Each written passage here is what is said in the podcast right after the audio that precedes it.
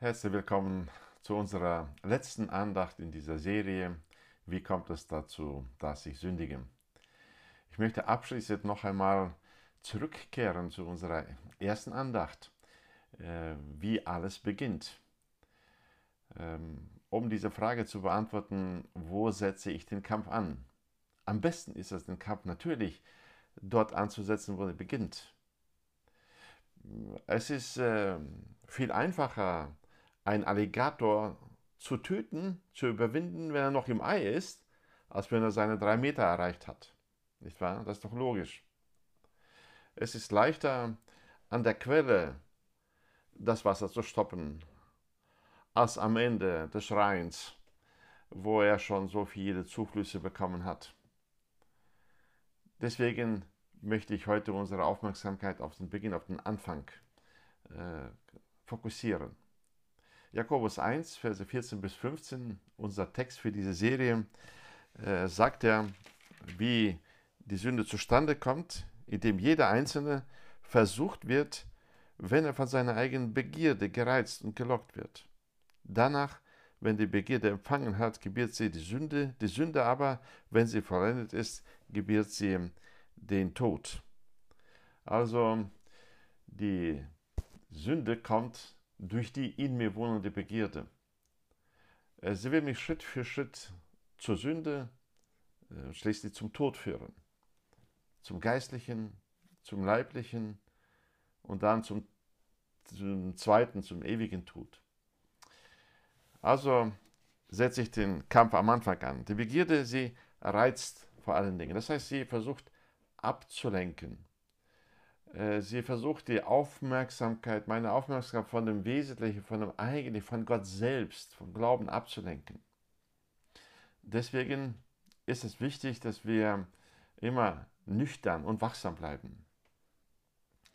Ich habe schon in meiner Jugendzeit äh, festgestellt, dass ich äh, merke, dass ich immer wieder in die gleiche Sünde falle, auch wenn ich eine ganze Zeit lang von ihr in Ruhe gelassen wurde und dann wieder zurückgefahren war, dann versuchte ich nachzuverfolgen, wie kommt es dazu, dass ich schon wieder gefallen bin? Und ich stellte eine Regelmäßigkeit fest, dass ähm, äh, meinem Sündenfall, Fallen in der Versuchung, eine ja, äh, Distanzierung vom Herrn vorausging. Begann damit, dass ich meine christlichen Grundübungen äh, Grundpflichten ver vernachlässigte. Ich habe nicht mehr so regelmäßig ähm, meine stille Zeit gemacht, äh, mit meinem Herrn geredet, sein Wort gelesen, studiert und gesehen, geguckt, wie ich das anwenden kann. Das war, kam zuerst schleichend. Dann äh, folgte ja, die Ablenkung durch äh, verschiedene Formate von Unterhaltung, Bücher, Zeitschriften, Radio, Fernseher. Äh, und dann sah ich mich plötzlich einer Versuchung äh, ausge ausgesetzt, der ich nicht mehr zu widerstehen vermochte. Nun, Petrus sagt, dass es genau darauf ankommt, äh, wachsam und nüchtern zu sein. In 1. Petrus 5, Vers 8 lesen wir, seid nüchtern und wacht. Also wir haben keine äh, Gelegenheit, keine Möglichkeit, uns Zeiten der äh, Unnüchternheit zu leisten oder Zeiten, wo wir die Wachsamkeit herunterschrauben, wo wir die, äh, unsere Bereitschaft zum Kampf herunterschrauben.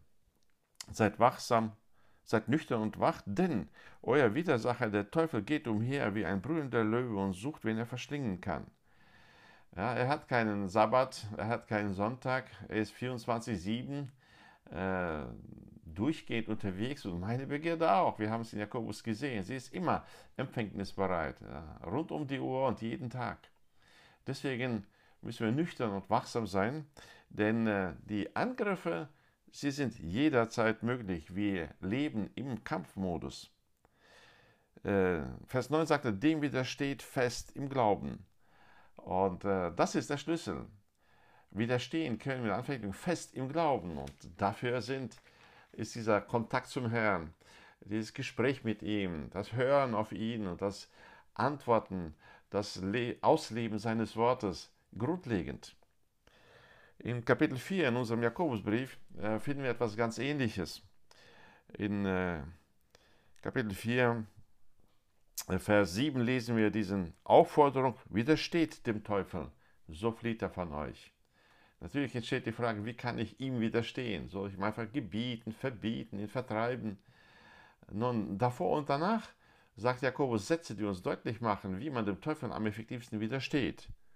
Vers 7 beginnt damit, so unterwerft euch nun Gott. Die, meine Unterwerfung Gott gegenüber ist der effektivste Kampf gegen den Teufel, denn genau das will er verhindern. Er will mir von der Unterwerfung unter meinen Gott verhindern und dann meine Aufmerksamkeit an sich locken, dass ich mich ihm unterwerfe und dann die Sünde tue. So unterwerft euch nun Gott, widersteht dem Teufel, so flieht er von euch. Und dann kommt nochmal detaillierter, was heißt unterwerft euch Gott? Naht euch zu Gott, so naht er sich zu euch. Ja, und das ist unsere effektivste Kampfführung gegen die Sünde. Ja, uns Gott zu unterwerfen und ihm zu sagen, du bist mein Herr, ich gehöre dir, du hast mich geschaffen, du hast ein Recht auf mich, noch mehr, du hast mich erlöst, du hast mich erkauft, ich gehöre dir. Dein Wille ist für mich entscheidend. Ich möchte ihn kennen. Ich möchte auch dich selbst mehr kennenlernen. Ich möchte mich dir nähern. Ich möchte wissen, was deine Anliegen sind, was dein Herzstück ist. Was möchtest du, dass ich tun soll? Ich möchte dir gefallen. Ich möchte, dass mein Leben dir dient. Ich möchte mich dir nähern und erlebe dann, wie Gott sich mir naht. Und da, wo Gott näher kommt, da muss der Teufel weichen. Das ist der effektivste Kampf gegen die Anfechtung. So kann ich es verhindern, dass ich nicht schon wieder der Begierde nachgehe, dass ich nicht schon wieder der Versuchung nachgebe und sie die Sünde empfängt und sie dann auch gebiert. Deswegen wünsche ich mir, wünsche ich dir von ganzem Herzen, dass auch der Tag heute dazu beiträgt, dass wir uns Gott nähern. Und das ist unsere Lebensaufgabe, unser Lebensmotto. Seid nüchtern und wacht. Naht euch zu Gott, so naht er sich zu euch. Gott segne dich darin.